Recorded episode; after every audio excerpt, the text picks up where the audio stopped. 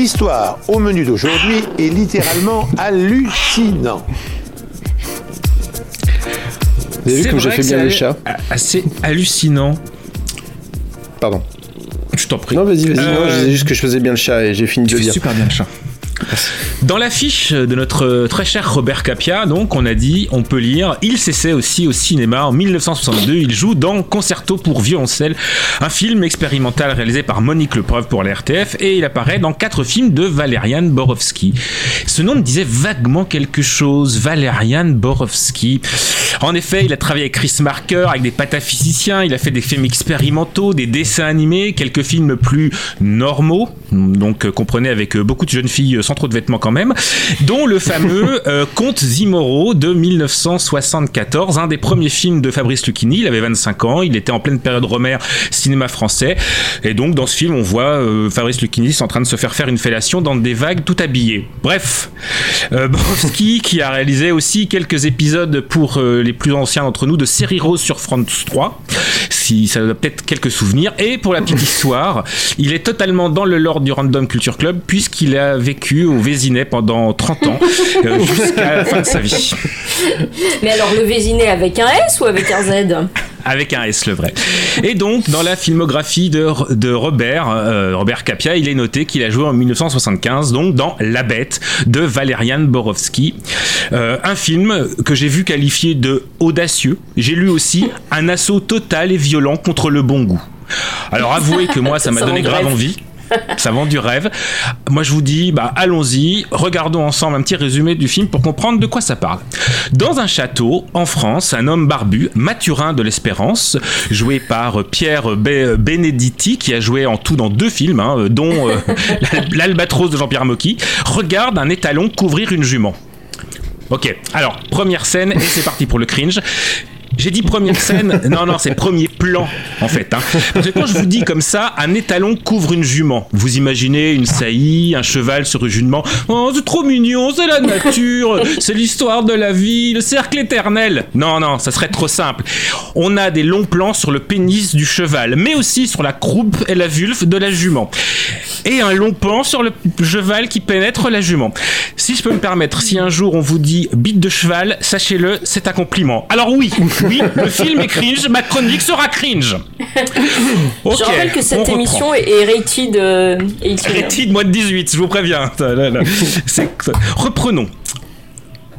Au même moment, deux femmes américaines, Virginia. Alors attendez, non, non. Il se passe plein de trucs avant qu'on arrive, sinon on va rien comprendre.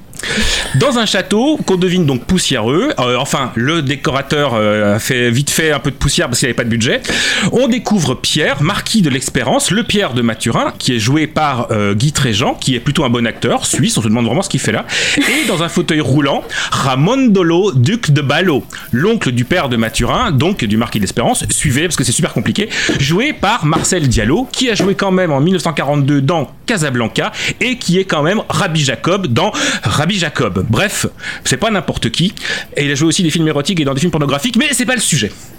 Bon, ils discutent de choses et d'autres, et on sent que ça va être compliqué entre eux. Il y a des punchlines genre Votre haine morbide de la femme n'a rien à voir avec la timidité de mon fils. Bon, bah, des punchlines de cinéma français. Hein. On sent que le marquis, il a un plan, puisqu'il va lire une lettre. Alors, oui, c'est un des trucs récurrents pour faire avancer l'histoire, pour expliquer un truc, on sort une lettre. Mais, comme il l'a dit dans cette lettre datée du 5 mars, écoutez, pourquoi pas, hein, c'est une manière euh, comme une autre de faire de l'exposition. Donc, en gros, Mathurin va épouser Lucie pour mettre euh, les deux fortunes ensemble. Il y a plein de sous-entendus, plein de sous-textes, mais on sent qu'entre l'oncle et le neveu, bon bah c'est pas la fête. Hein. Euh, bon, mais ils lisent des lettres, ils recommencent, et on apprend que pour le mariage c'est ok, mais seulement si le cardinal Joseph de Barreau, le frère du duc Ramondo de Ballot, qu'il prononce. L'oncle refuse d'appeler son frère parce que euh, voilà, mais le marquis il fait chanter l'oncle à base de ah ah, tu as tué ta femme. Il y a des empreintes sur ce flacon que je tiens sans les gants. Donc appelle ton cardinal de frère. Non, j'appellerai pas mon frère parce que ton fils il est pas baptisé. M'en fous, il y a un curé qui vient dedans et qui va le baptiser puisque c'est ça. Ok, dispute, plan de bite de cheval. Dispute. Et dispute, c'est beau. Et dispute, c'est beaucoup. Hein. Et dispute, c'est beaucoup. Il m'est arrivé d'en avoir une deux, jamais chez vous. dix. Voilà, c'est ça. Big up aux deux minutes du peuple. Bref, je suis déjà crevé. On est à 8 minutes de film, on a eu un pénis de cheval, une intrigue qui s'annonce palpitante, toujours pas de bête, mais bon, on est que à 8 minutes de film. On va reprendre, donc sinon ça va durer des heures. À ce moment-là, donc, le curé arrive avec deux adolescents, un chanteur et un organisme, Théodore et Modeste, avec lequel avec lesquels, pardon, tout le long du film, il sera vraiment très tactile. Hein. Ils, ils sont, enfin voilà, Ah, c'est tactile. Hein. Euh, Voilà, on se touche, euh, c'est la vie. Hein. euh, Mince, ça papote. Nous, pauvres humains, nous sommes comme les animaux soumis aux lois de la nature, hélas. Mais nous avons cette intelligence, ce don divin qui nous permet de combattre nos instincts. Clin d'œil, coup de coude, oui, le, le film s'appelle La Bête, vous, vous l'avez. On prépare Mathurin, qui a d'ailleurs euh, un bras dans le plâtre. Mais alors, euh, quand, il a, quand je vous dis il a un bras dans le plâtre, c'est tout le bras. On n'y voit même pas la main, ni, ni le coude. Un plan sur des escargots dans la cuisine qui attendent de se faire cuire. Oui, parfois il y a des plans comme ça sur des trucs. Pourquoi pas. On baptise Mathurin. Voilà, on peut reprendre le résumé. Au même moment, deux femmes américaines, Virginia et Lucy Brothers. Alors, petit point euh, casting, Virginia est jouée par, Elisabeth Kaza, née à Kapocva en Hongrie. Euh, ok, donc euh, américaine. Et Lucie, sa nièce, euh, oui, il n'y a pas de mère dans le film. C'est que des oncles, des tantes, et il y a un papa mort et un autre papa qui est un peu machiavélique. Mais les mamans n'existent pas. Donc Lucie est jouée par Lisbeth Hummel, née à Copenhague au Danemark. Ah oui, donc évidemment aussi une américaine, connue pour son fameux rôle en 1974 dans Serre-moi contre toi, j'ai besoin de caresses, un film qui est également connu sous le formidable titre Avec quoi tu soulèves les dredons? Je n'invente pas, tout est vrai. Je vous préviens dans cette chronique, tout est vrai. En fait, on aurait dû, on aurait dû faire ça en, live sur Twitch parce que je trouve que les, auditeurs n'ont pas accès à notre, nos têtes en fait à Martin et pendant ce, ce et c'est triste. Les auditeurs, vous loupez quelque chose. Deux femmes américaines, Virginia et Lucie, arrivent donc pour une cérémonie de fiançailles où Mathurin prend pour fiancée Lucie, la jeune américaine. Alors, avant d'arriver d'ailleurs, Lucie s'offre une petite promenade en forêt parce qu'il y a des branches sur la route. Alors, elle prend plein de polaroïdes. Alors, pour les plus jeunes, le- un polaroid, c'est un appareil photo qui fait pas téléphone, mais imprimante. Non, Alors, pour les plus euh, jeunes, c'est- un Instax. Oui, c'est ça. Ouais, parce que c'est re- revenu, hein, là, plein de gosses Bah oui. autour de moi. non Bref, comme Car, tous les. comme elle le dira plus tard, ce qu'elle aime, c'est la forêt, les animaux et la photo. Donc on a une scène où elle découvre la forêt avoisinant, le petit pont, la colonne, le plan d'eau. hein, hum, pourquoi pas euh, hum, Petite visite encore, on ne sait pas, c'est une promenade. Bref, en arrivant au château, elle tombe sur la même scène qu'on a vue au départ, c'est-à-dire cheval, jument, vlan, vlan. Ah oui, ah, hum, c'est bon. Et bah fatalement, euh, elle prend des photos parce que franchement, enfin voilà, moi je, ça m'avait juste, je me suis dit mince, je vais faire des captures d'écran, ça me donne trop envie. Une fois arrivée au château, donc elle tombe sur le duc Ramondello de Ballo, qui normalement est occupé à passer des coups de fil, mais euh, ok, tant pis, c'est pas grave. On reparle des lettres et du testament pour bien expliquer à nouveau les trucs, parce que ce serait dommage qu'on n'ait pas compris. Des plans sur un chat, parce que. Et il parle de Romilda de l'Espérance, qui a laissé un dessin et un herbier, un livre avec des feuilles séchées, qui, ça tombe bien, il l'a pile poil sur son fauteuil roulant, le tonton. On mate donc l'herbier et on voit un dessin, une sorte de tête de chien et ce texte mystérieux, je l'ai rencontré et combattu. Le tonton raconte qu'on a retrouvé au fond d'une pièce d'eau avec des traces de griffes, euh, qu'on a retrouvé pardon, le corset euh, aux pièces d'eau avec une, taille, une, trace de griffes, on voit le corset et effectivement il a une trace de griffes, c'est formidable. Et tonton s'en va précipitamment parce que le marquis de l'Espérance arrive. Sauf que notre américaine danoise farfouille un peu, elle trouve un dessin derrière un tableau, un chien et une femme en train de faire des trucs de type un peu coquin, on va dire, voilà. Premier point coquin, première image coquine au bout de 26 minutes. Et donc du coup là, nos efforts sont enfin récompensés.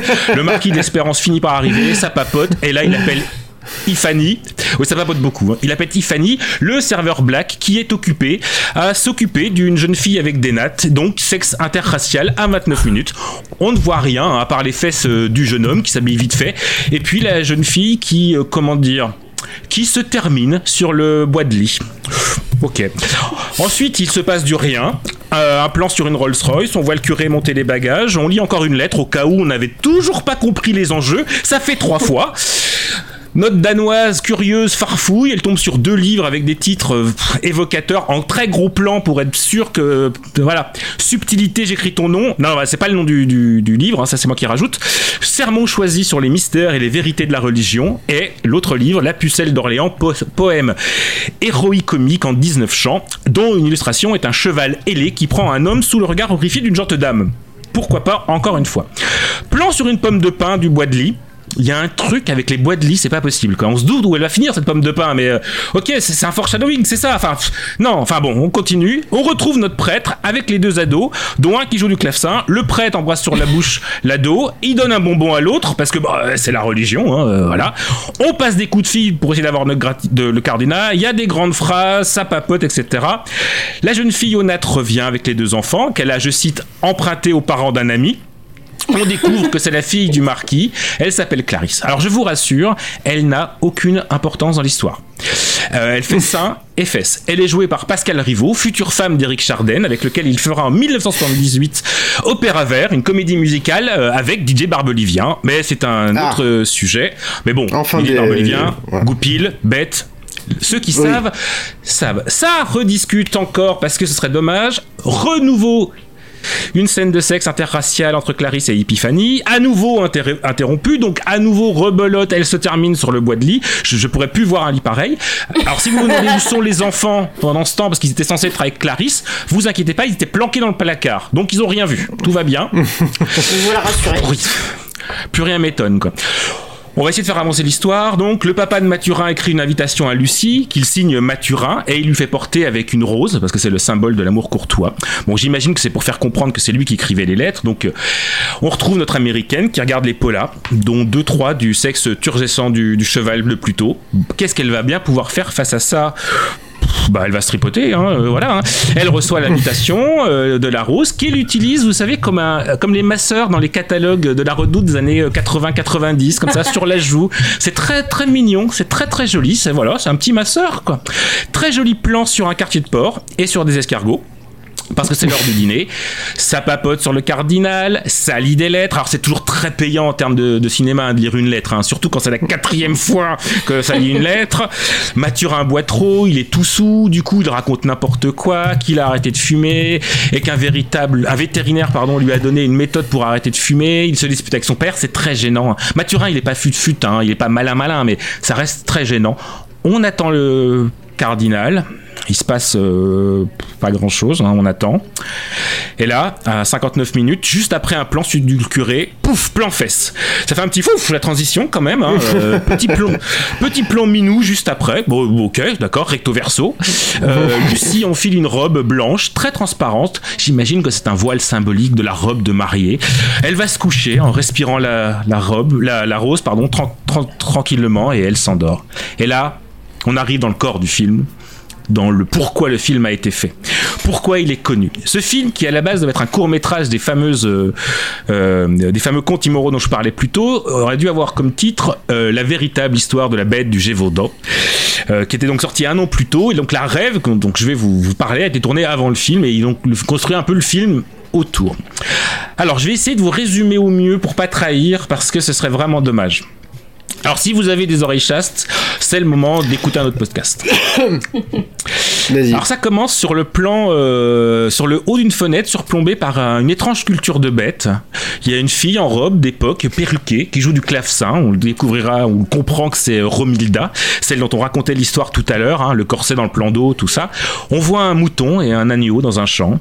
Clavecin, le mouton et l'agneau euh, encore accrochés. Soudain, un bruit étrange, comme un cri de bête. Clavecin. C'est du Domico Scar- euh, Scarlatti, pour info. Mouton, agneau. La jeune fille est soudain inquiétée. Elle s'affole. Elle court vers les moutons à la recherche du petit agneau qui s'est enfui. Elle rentre donc dans la forêt. Et derrière une colonne, on voit des griffes. Toujours au son du clavecin, ce qui n'aide pas beaucoup hein, pour poser une ambiance. Elle court en tenant ses crinolines. L'agneau fait baie dans la forêt. Elle cherche l'agneau. Lui, il se promène dans la forêt, l'air de rien, en faisant des trucs d'anneau, en bague dedans, gambadant. Retentit encore un cri étrange. La jeune fille, elle est en panique. Mais la musique est toujours guillerette, donc euh, ça va en fait. Soudain, elle retrouve l'anneau, l'agneau en sang, mort, déchiqueté, avec même un petit bout de ventre qui vole, on ne sait pas où. Elle est horrifiée. Ça se voit parce qu'elle reste la bouche ouverte en passant ses crèmes sur son visage comme si elle se passait une crème de jour. Oh Ah oui, le silence des agneaux, ouais, je connais. c'est ça. Recri bestial. Reban- replan sur un bout de viande, sur un arbre, dont on ne sait, dont pardon, replan sur un bout de viande, sur un arbre, dont se saisit deux mains énormes, sales, avec de grosses griffes. Bref, des mains de bête. Et là, et là, on est dans le retour au château. Euh, Il y a la tante américaine d'Europe qui dort sur une chaise avec son sac à main sur les genoux. On dirait Bernadette Chirac. Il y a les deux enfants qui dorment. Les deux enfants qui dorment aussi avec le curé, comme il se doit. Mais vraiment tous enchevêtrés. C'est trop mignon. non Bah si, mais j'y peux rien moi, mais je sais Non. pas. Le marquis dort sur un tapis sur le bureau. Oui, oui, il dort dans un tapis sur le bureau. C'est vraiment. Il se réveille, surprend son oncle au téléphone avec le cardinal qui lui dit non, viens pas, reste à Rome. Autant dire qu'il est pas content. Il sort donc un rasoir, un coupe-chou, et il le tue. Alors bon, l'oncle était sur un fauteuil roulant, donc bon, une bonne minute après le meurtre, on a encore la roue du fauteuil roulant qui tourne avec du sang, parce que bah, c'est connu, ça fait toujours comme ça. Et là, enfin un plan sur la bête derrière une grosse branche. Alors on dirait un ours avec une grosse tête de chien. Alors il fait pas extrêmement peur, il réussit l'exploit à être ni bien fait ni mal fait. Il a une, il a une petite bonne tête en fait. Plan sur la jeune fille. euh, toujours main sur le visage, bouche grande ouverte, puis plan sur. euh, je pensais pas dire ça un jour dans, dans un podcast, mais euh, voilà, c'est mes plans sur euh, sur la bite de la bête. Ah. Alors je vais pas vous la décrire. hein.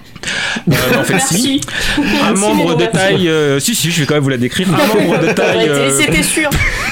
un membre de taille euh, plus que respectable, noir, qui ressemble un peu à du cuir, un peu avec du plastique, avec un gland étonnamment cylindrique. Euh, alors forcément, la fille, elle s'enfuit, elle est pas folle. Euh, elle s'arrête tout de même pour ramasser un truc avec une rose sur le cadavre de l'agneau. Poursuite dans les bois, toujours au fond du cave-saint, plus enjoué que jamais. Franchement, c'est limite du pénil, en à peine plus glauque, en aussi glauque, en autant glauque. Alors visiblement la bête se téléporte puisque à chaque fois que la fille s'enfuit, elle finit toujours par retomber sur la bête. S'ensuit arrasage de vêtements, évidemment, plan sur l'érection de la bête inclus. Bon maintenant qu'on l'a vu une fois, je veux dire autant en profiter. hein. Donc du coup on a fuite vêtements érection, fuite vêtements érection, on a compris le pattern. La jeune fille perd la rose euh, qu'elle avait ramassée sur le corps de l'agneau. La rose est Oh, piétinée par la bête. Ah, mais je ne sais pas ce que ça veut dire. Euh, la, la rose est piétinée par la bête, elle est horrifiée, elle court, désormais cul nu. Replan du machin de la bête qui grossit de plus en plus. La bête se frotte euh, contre un arbre, éjaculation de la bête contre l'arbre. Sans qu'on comprenne pourquoi la fille se retrouve pendue sur une branche. Alors je peux pas vous détailler tout ce qui se passe à l'écran, je vais vous faire un rapide résumé. Foot job, éjaculation, masturbation, perruque. Voilà, vous mettez ça dans l'ordre que vous voulez, vous avez tout ce qui se passe, je suis crevé. Je suis déjà crevé. Il reste encore un quart d'heure de film. Oh. On retrouve Lucy Brothers qui se réveille. Elle rejoint Mathurin qui dort dans la chambre à côté. Euh, elle le voit, il dort. Elle lui retire ses chaussures et elle retourne se coucher.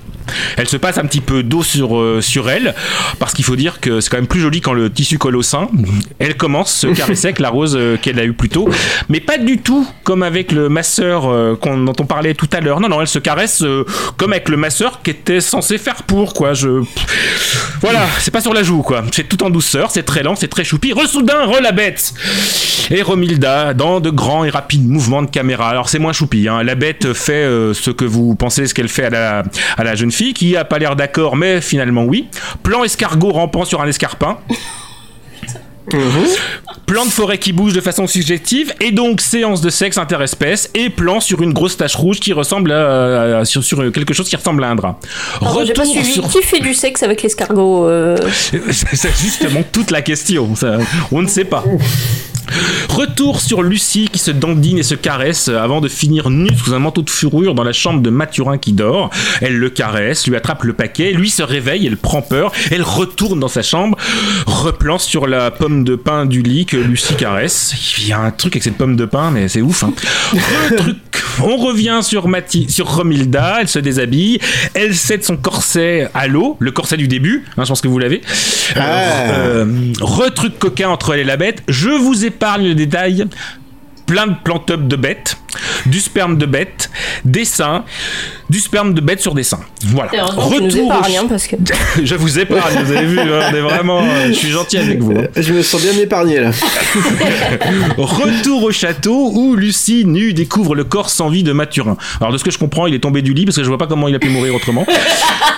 En même temps, t'as dit que c'était pas, le- que c'était pas le Conan qui glissait le plus loin, hein, déjà. Ah non, mais ça c'est clair, hein, c'est pas le Don-Up le plus troué du, du carton. hein.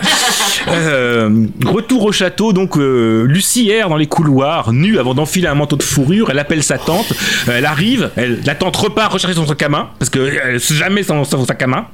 Epiphanie était encore en train de s'occuper de la jeune fille, mais cette fois-ci dans le placard, puisque les enfants euh, dormaient sur le lit. On met Mathurin sur une table, et là. Le chat miaule. C'est exactement ça, c'est quasiment ce qui se passe. hein. Et là, le plâtre se casse et on découvre avec effroi que dessous il y a une main poilue avec des griffes. Oui, une main de bête. On le détourne, on le retourne, on le déshabille et on aperçoit avec stupeur qu'il a une queue au-dessus des fesses. Oui, une queue de bête. Ça rend la en folle. fait.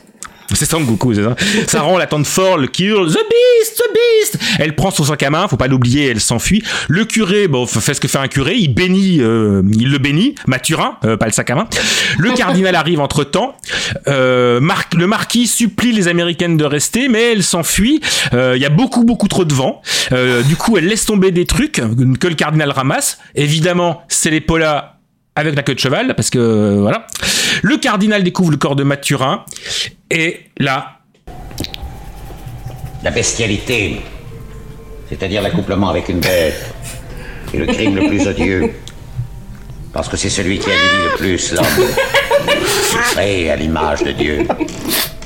Et celui qui est le plus opposé aux lois de la nature.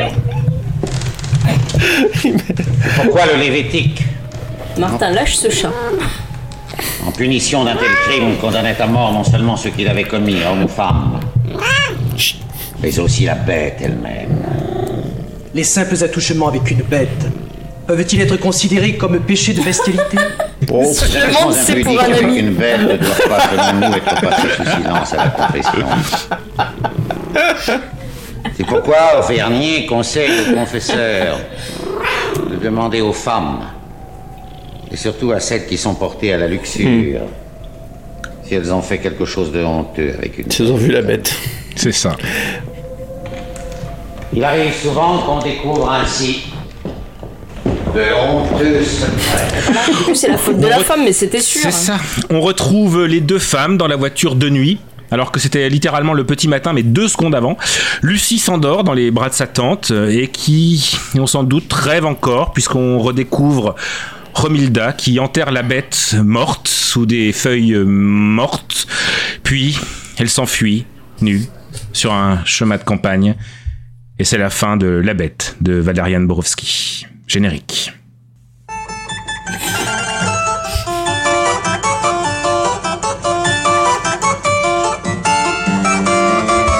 Ah, si les inventeurs du clavecin avaient idée de ce qu'on allait faire euh, dans les années 70 avec leur instrument, sérieux.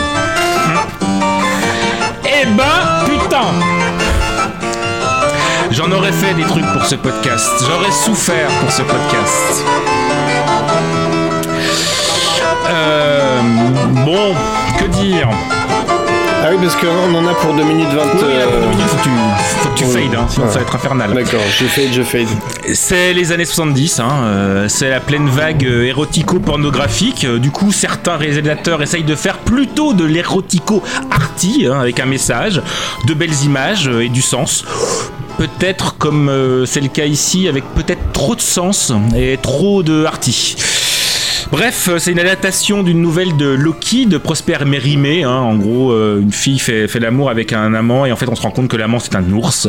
Sorte de version lubrique de La Bête et la Bête, dans la ligne droite des contes immoraux. Euh, c'est la suite logique, hein, puisque c'est un segment initialement. Bon, j'imagine qu'on peut y voir plusieurs interprétations. hein. C'est fait pour la religion, l'aristocratie des argentés, la reproduction. Dans les deux sens du terme, tous les lieux qu'on Lucie a photographiés, c'est évidemment tous les lieux des ébats de Romilda et de la Bête. Les clichés du cinéma pornographique, pardon, les clichés du cinéma pornographique sont déjà là à l'époque. hein. le sexe démesuré, l'appétit insatiable, j'ai du mal à le dire, éjaculation excessive, le symbolisme, la rose, l'amour courtois, les molles, les inserts sur les tableaux, etc. Enfin, oh là là, ça, ça veut dire plein de choses. C'est le peuple contre l'aristocratie, le désir contre la morale, la nature contre la civilisation, la libéralisation des meurt contre la censure des arts, le retour du refoulé, d'une classe sociale qui se construit sur les secrets, le silence et le rejet des sentiments. Enfin bref, ça fait réfléchir quoi. Euh, ça reste, euh, ça reste un objet euh, étrange, plutôt kitsch que vraiment dérangeant en fait, avec les clichés, le jeu de cinéma français de l'époque, parfois très très très très très appuyé. On sent surtout que la première heure du film sert juste à justifier le- le- la scène de rêve zoophile entre la bête et Cypralène, l'actrice qui joue euh, De l'Espérance, hein, qui a pas fait une grande carrière, vous en doutez, euh, à part ça, euh, à part dans des films érotiques et des séries B. On nous répète euh, quatre fois pour quatre fois pourtant le, le pourquoi du comment de l'intrigue parce qu'il faut ils nous lisent des lettres hein, qui l'intrigue c'est quand même il faut qu'ils soient mariés par le cardinal sinon pas de mariage. C'est à peu près juste ça. Et puis c'est tout. C'est à voir comme une curiosité. C'est vaguement parfois poétique vaguement érotique. Ça a longtemps été, interdit au moins de 18 ans. Maintenant c'est au moins de 16 donc si vous aimez euh, les sexes les éjaculations de bites de bête en plastique ce film est pour vous. Et si vous me posez la question où, que joue Robert Capia je crois qu'il a un rôle muet à un, mom- muet à un moment parce que je l'ai pas reconnu vraiment. Voilà. C'était La Bête avec Robert Capia. Eh bah, euh, merci Sylvain. Euh, tu sais que, en fait, euh, quand tu euh, as commencé la chronique et que j'ai vu que, que c'était une adaptation de Lokis, la nouvelle de Prosper Mérimée, et je me suis dit, mais c'est fou ça, la semaine dernière, je suis arrivé euh, par hasard euh, à lire la fiche Wikipédia de Lokis de Prosper Mérimée parce que par rapport à un truc qui faisait référence. Et qu'est-ce que c'est, qu'est-ce qui m'avait amené là? Enfin, quelle coïncidence quoi. Et Bah du coup, oui. bah, j'ai- je viens de fouiller mon historique Wikipédia et en fait, c'est parce que j'ai regardé la fiche Wikipédia du film dont tu allais parler aujourd'hui. bah oui C'était pour ça c'est juste pour ça Mais, mais alors, parce qu'en fait, je suis dans une période très intense de, de deux sujets, c'est Léonard Cohen et euh, la rénovation euh, des maisons. Et du coup, euh, je me suis dit, est-ce que c'est par Léonard Cohen ou par la euh, rénovation, Rénovation des maisons que je suis arrivé à Lokis Et non, bah, ni l'un ni l'autre. Par contre, Non, en revanche, ce qui est vrai, c'est que euh, cette nuit, il n'y a pas longtemps, un événement qui s'appelle la Nuit Nanarland, et euh, qui est une nuit, euh, une nuit organisée par le site nanarland.com, l'équipe de nanarland.com, hein, dont j'ai, l'insigne honneur de faire partie. Qui, euh, enfin, je fais comme si vous saviez pas, mais je pense que, enfin, si vous écoutez ce podcast, il y a de fortes chances que vous savez ce que c'est que la nuit. Et, euh, et donc, euh, on cherchait des cuts cet été. Et donc déjà, dès cet été, euh, quand on se parlait, tout ça, on, sa- tu tu t'avais déjà euh, émis l'idée de faire des films, de, de, de, de- de chroniquer un film de, Robert Capia, dont c'est un de ces trois-là, euh, fait par... je ne me risquerai pas à dire le nom du réalisateur.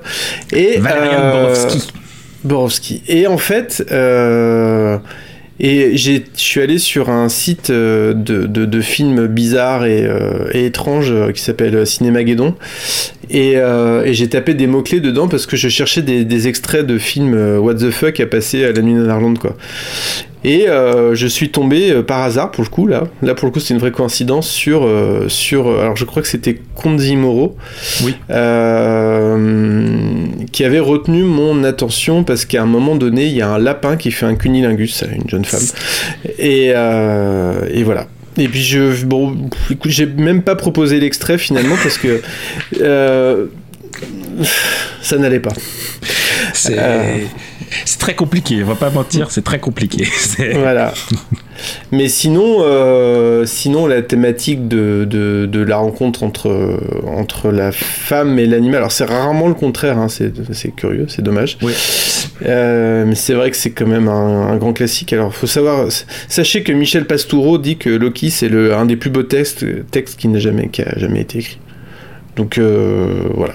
C'est tout ce que j'ai à dire sur Michel Pastoureau et sur Loki. Euh, Non, mais euh, ça, du coup, j'avais un peu regardé euh, quelques scènes de Conde Moro pour euh, me faire une idée. C'était tellement, tellement chelou. Il y avait vraiment plein de trucs très bizarres euh, dedans, quoi.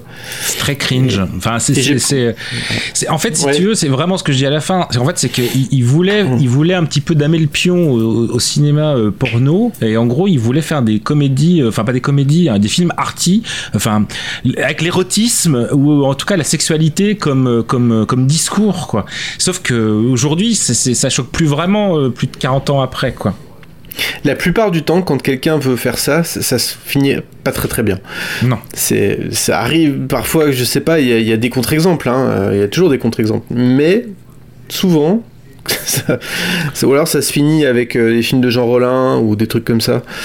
Euh, bon, c'est pas toujours très très heureux quand même le résultat des films de, des expérimentations visuelles de Jean Rollin. Euh, Enfin voilà quoi. Et, euh, et je sais pas, Florence, toi tu connaissais un peu euh, l'univers de, de- Non, je connaissais pas. et, Monsieur euh, Borowski Non, non, non. Et euh, j'ai l'impression que je hein. vivais bien euh, sans, sans ça. Non, moi, tout, tout le long de ta chronique, en fait, j'avais une, une voix euh, en tête euh, qui était, euh, qui était euh, La voix de celle de, de la- du grand détournement de. Non, c'était c'était, euh, pas mal, non, c'est français.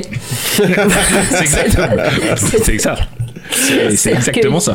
C'est chaque, chaque description de scène, chaque. euh, voilà, le premier truc qui me dit, c'est pas mal, non, c'est français. Donc, euh, donc non, je dirais pas que ça m'a donné envie de le voir parce que faut pas pousser quand même. Euh, après, ça m'a intrigué. Mais le pire, c'est que en fait, tu le décris tellement bien que j'ai l'impression, enfin, je vois mais tellement euh, le type d'esthétique et tout ça qui va avec que que, que c'est comme si je l'avais vu, on va dire. Et puis du coup, Alors, euh, ça Il y, a- y y des- il y a des plans qui sont merveilleux. Il y a un moment, il y a un dialogue euh, dans le château et le dialogue, donc c'est un, un- un faux cinémascope. Enfin, c'est un faux 16 neuvième. Vous savez, je, suis- je suis pas très bon en cinéma sur les plans et tout. hein. Et en fait, ils, ils dialoguent, mais ils sont, euh, c'est un vrai champ contre champ, mais ils sont face caméra, regard caméra, quoi. Et euh, tu vois, euh, vraiment devant, quoi. Et donc ils parlent chacun comme ça. Et il y a un moment, il- et du coup tu fais, ok, pourquoi pas. Et il y a un moment dans les, dans les, dans les, dans les, dans- il, il- il a tellement rien à raconter que à un moment il fait, mais oui, bien sûr, dans la lettre du 3 octobre où on parle du mariage de Mathurin et de Léa machin, ici présente. Mais ah oui, c'est pour que tu nous rappelles que c'est bien elle pour euh, au cas où on n'avait pas bien compris. Et moi tu fais, oui, non mais c'est, on l'a, on a compris le truc. Non, après, ce euh, que tu décris là, enfin, c'est c'est un peu les, les tripes post-nouvelle vague aussi, hein, d'essayer de Oui. genre, déconstruire le montage, machin et tout. Euh, ça a donné des, des expérimentations euh, intéressantes, hein, mais pas que. Voilà.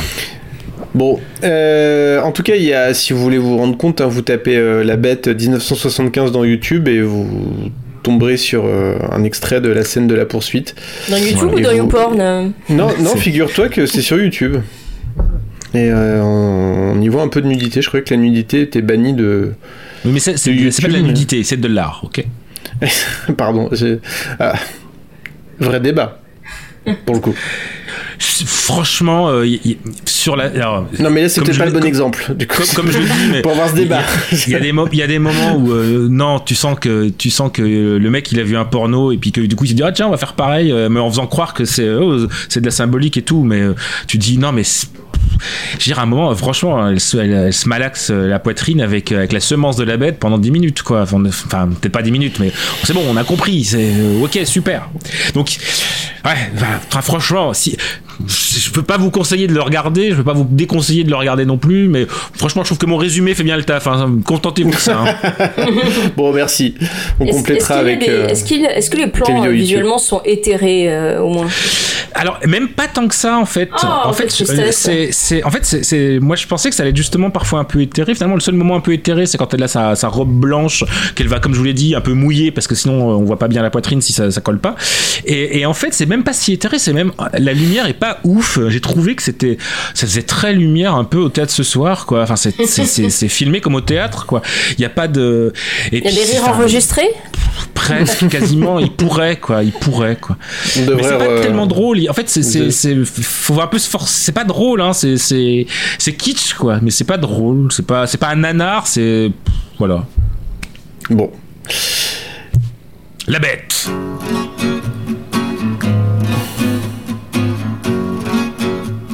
L'une de leurs blagues a très mal tourné. Mais était-ce une blague? Sûrement pas.